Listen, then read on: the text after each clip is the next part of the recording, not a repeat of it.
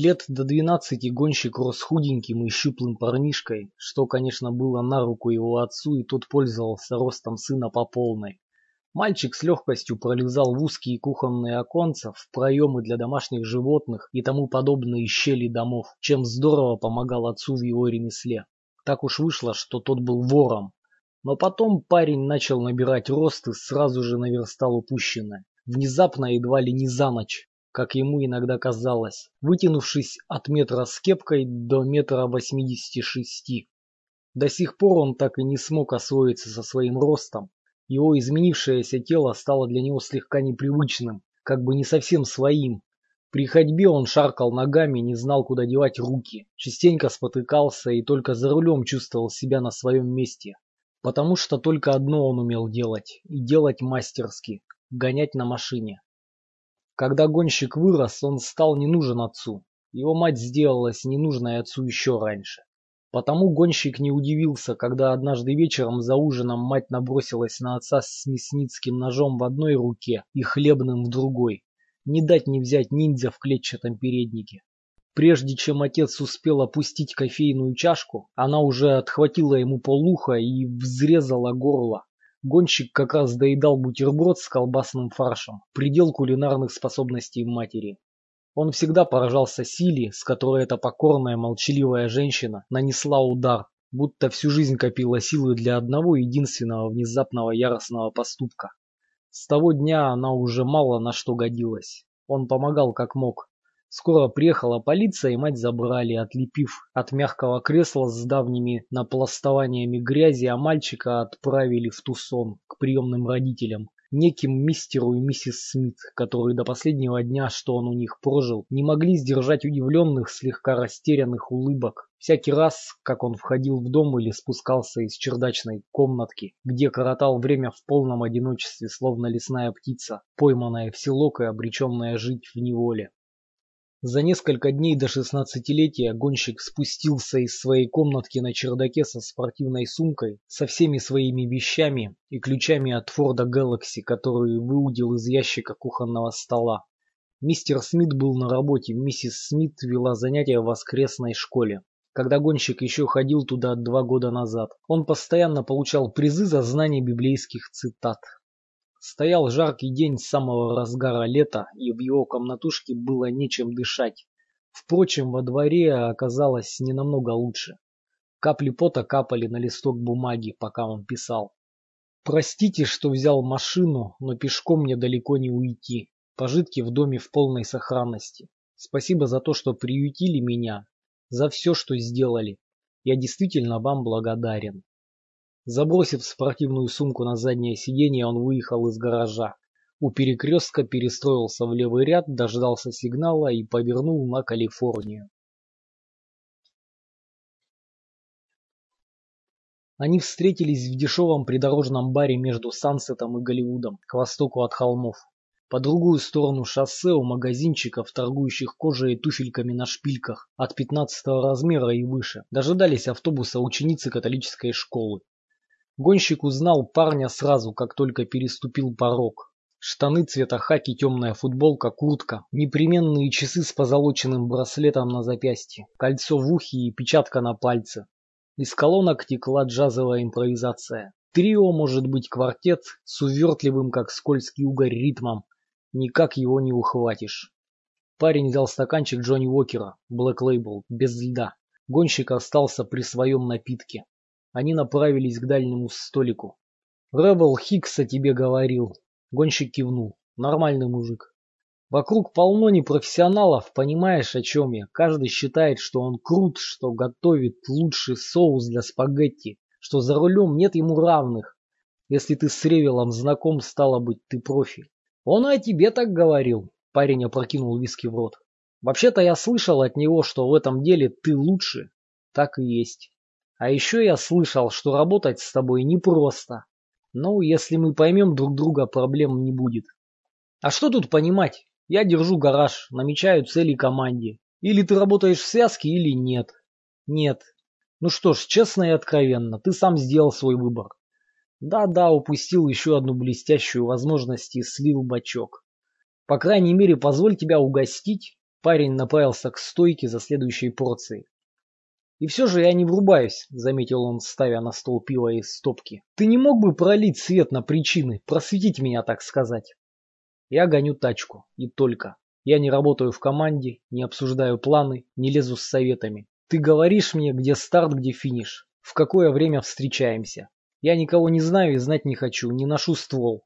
Я только веду машину. С таким отношением к делу ты, наверное, теряешь кучу предложений. Отношения тут ни при чем, это принцип. Я отказываюсь от работы гораздо чаще, чем соглашаюсь. Я предлагаю легкое дело. Все так и говорят. Ну не скажи, только это и вправду проще простого. Гонщик пожал плечами. Один из богатых районов к северу от Финикса, объяснил парень. Семь часов по трассе мимо сплошных вилл, выстроенных там, где раньше росли одни кусты. Написав что-то на клочке бумаги, парень подтолкнул листок двумя пальцами гонщику через стол. Ему припомнилось, что так обычно делают продавцы подержанных машин. Глупый жест. Понта много, а толку чуть.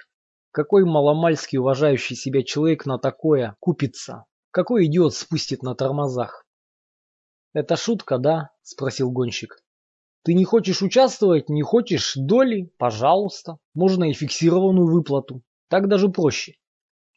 Гонщик залпом опрокинул виски, а пиво отставил. Что ж, кто платит, тот заказывает музыку. Извини, что потратил твое время. Хочешь, я припишу еще один ноль? Припиши три. У каждого своя цена, но нет человека, который стоил бы так дорого. Согласен, вокруг полно водителей, так что выбирай любого. Полагаю, я уже сделал свой выбор. Парень кивком попросил гонщика не торопиться с уходом и вновь придвинул к нему пиво. Просто я хотел тебя проверить. Парень почесал ухо. Позже гонщик подумал, что, возможно, это был знак. В команде четверо, делим куш на пять частей. Две мне, по одной на каждого из вас. Пойдет? Ну, это куда ни шло. По рукам? По рукам. Отлично, еще стаканчик. Почему бы и нет? К стихающему квартету добавился альтовый саксофон и, повиснув на хвосте, повел мелодию.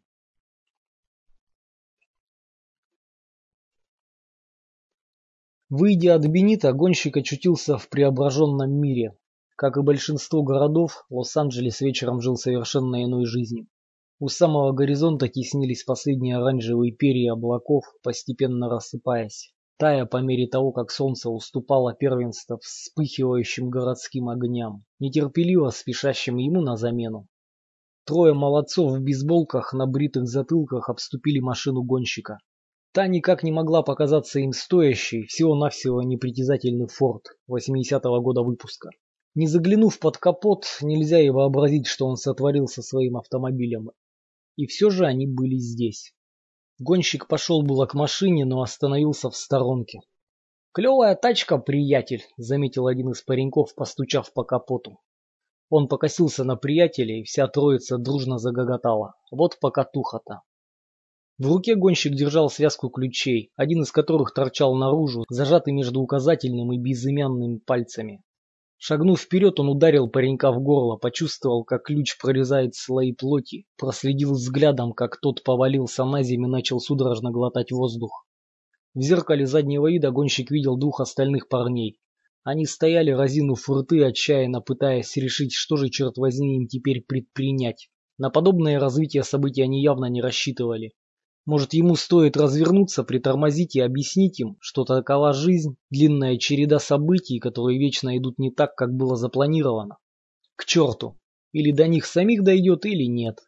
До большинства не доходит. Дом для гонщика был понятием относительным, но домой он сейчас и отправился. Квартиру он менял часто, каждые пару-тройку месяцев. И жил по привычке, как он жил когда-то в мансарде у супружеской четы Смит. Он жил, будто отступив немного в сторону от привычного мира, по большей части незаметно, как тень, как невидимка. Все свои вещи он мог сложить в сумку, взвалить на плечо и унести с собой, или же просто бросить. Больше всего ему нравилась возможность оставаться не тем. Он мог жить в городе, быть частью городского населения, но совершенно анонимно, безлико, оставаясь на дистанции от своего точно такого же безликого анонимного окружения. Гонщик предпочитал старые многоквартирные дома в кварталах, где асфальт под припаркованными автомобилями заляпан машинным маслом. где никто не станет жаловаться на шум, если сосед слишком громко врубит музыку, где жильцы вдруг ни с того ни с сего могут собрать свое добро посреди ночи и съехать неизвестно куда. Копы не любят заглядывать в такие места. Квартира гонщика находилась на втором этаже. С фасада оказалось, будто единственным входом служила лестница. На самом деле задняя дверь квартиры выходила на общий балкон, что тянулся вдоль здания на уровне каждого этажа. Через каждые три двери располагался колодец черной лестницы. Вызывающий клаустрофобию тесный предбанник прихожей сразу за дверью переходил налево, в спальню, направо в комнатку и за ней в кухню. Если очень постараться, в кухне можно было разместить кофеварку, кастрюльки, тарелку и пару кружек. И даже оставалось место, чтобы развернуться самому. Что, собственно, гонщик и сделал, поставив кипятиться кастрюлю с водой, и затем вернулся к окну, чтобы взглянуть на окна прямо напротив. Интересно, там кто-нибудь есть? Похоже, квартира жилая, но он до сих пор не видел в ней каких-либо признаков жильцов. Этажом ниже обитало шумное семейство из пяти человек. Когда бы гонщик к ним не заглядывал утром или вечером, как минимум один из них сидел, уставившись в телевизор. В квартире-мастерской справа жил одинокий мужчина. Каждый вечер он возвращался домой в 5.40 с блоком из шести банок пива и бумажным пакетом с ужином. А потом сидел, уставившись в стену, и пил пиво банку за банкой, по одной каждые полчаса. На третьей банке он выуживал из пакета гамбургер и принимался его жевать потом допивал оставшееся пиво и, как только оно подходило к концу, отправлялся спать. Первую неделю, когда гонщик только вселился сюда, в соседней квартире жила какая-то женщина неопределенного возраста. По утрам после душа она садилась за кухонный стол и втирала в ноги лосьон. По вечерам, опять же практически голая, сидела и часами болтала по мобильному телефону. Однажды гонщик видел, как она со всего размаху швырнула телефон в противоположный угол комнаты. Потом женщина подошла к окну, груди ее прижались к стеклу, в глазах дрожали слезы. Или ему почудилось. С того вечера гонщик ее не видел. Вернувшись на кухню, он залил кипятком молотый кофе в фильтр конусе. Стук в дверь. Но ведь такого не бывает. Люди, живущие в пальмовом квартале, редко общаются между собой и с полным правом не ждут незваных гостей. «Аппетитный запах», — заметила она, когда гонщик открыл дверь. Ей было около тридцати. Складывалось впечатление, что над ее джинсами поработал сумасшедший. То тут, то там наружу выглядывали разлохмоченные пучки светлых ниток. Черная футболка с давно истершейся надписью. Светлые волосы, темнеющие у корней. Я только что перебралась сюда, в квартиру чуть дальше по коридору. Она протянула длинную узкую кисть, удивительно похожую на стопу. Гонщик пожал руку. «Труди!» Гонщик не стал интересоваться, что такая цыпочка здесь делает. Его скорее задачил ее акцент. Алабама? Услышала радио и поняла, что ты дома. Собралась было испечь маисового хлеба и вдруг обнаружила, что у меня нет ни одного яйца, а у тебя случайно. Нет, но через полквартала, если идти в сторону центра, есть корейская бакалея. Спасибо, а можно мне войти? Гонщик посторонился. Я обычно знакомлюсь с соседями. Тут это как-то не принято. Мне не впервые попадать в просак, вечно я делаю неправильный выбор. У меня на этот счет талант. Выпьешь чего-нибудь? По-моему, у меня есть баночка другая пива в холодильнике. Или, может, ты называешь его ледником? С чего бы мне это называть холодильник ледником? Я подумал... Вообще-то я с удовольствием выпила бы кофе. Гонщик вышел на кухню, налил две кружки и вернулся. Странное местечко. Ты о Лос-Анджелесе? Нет, я имею в виду этот дом. Это точно. Стоит мне войти, парень снизу вечно высовывается из двери, а в соседней квартире круглые сутки работает телевизор, испанский канал, сальса, мыльные оперы, в которых половину героев убивают, а другая половина закатывает истерики. И жуткие юмористические передачи с толстяками в розовых пиджаках. Но вот видишь, ты вполне вписываешься. Она рассмеялась. Они сидели, попивая кофе и болтая о всяких пустяках. Гонщик так и не научился разговаривать ни о чем. Просто не мог понять, какой в этом смысл да и чуткостью его природа обделила. Он рассказал о своем детстве, о родителях и вдруг почувствовал глубокую затаенную боль, которая пряталась в его случайной собеседнице. «Спасибо за кофе», – спустя какое-то время поблагодарила соседка. «И еще за то, что поговорил со мной. Только я быстро устаю. Надо повышать сопротивляемость организма, восстанавливать запас жизненных сил». Гонщик проводил ее до двери, Снова он пожал протянутую ему длинную узкую ладонь. Я живу в квартире 2Г. Работаю по ночам, так что весь день я дома. Заходи как-нибудь. Не дождавшись ответа, женщина повернулась и зашагала прочь по коридору. В этих джинсах бедра у нее были просто загляденье.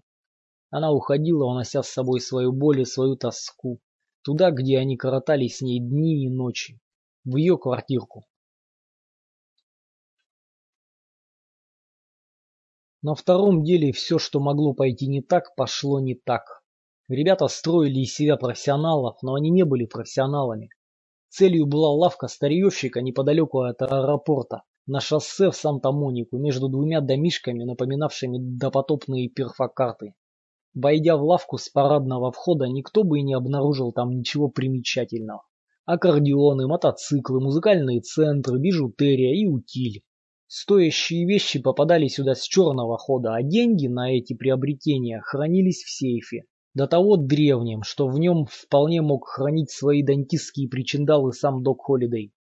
Им не нужны были аккордеоны и бижутерия. То ли дело деньги в том сейфе. Гонщик, сидя за рулем Форда Galaxy, наблюдал, как вдоль аллеи к лавочке направились трое парней. Двое сильно смахивали на братьев. Через несколько минут изнутри послышались выстрелы, похожие на щелчки кнута. Раз, два, три. Потом звук взрыва. Где-то в окнах выбило стекла. Ощутив, как машина просела под тяжестью пассажиров, гонщик, не оборачиваясь, рванул с места.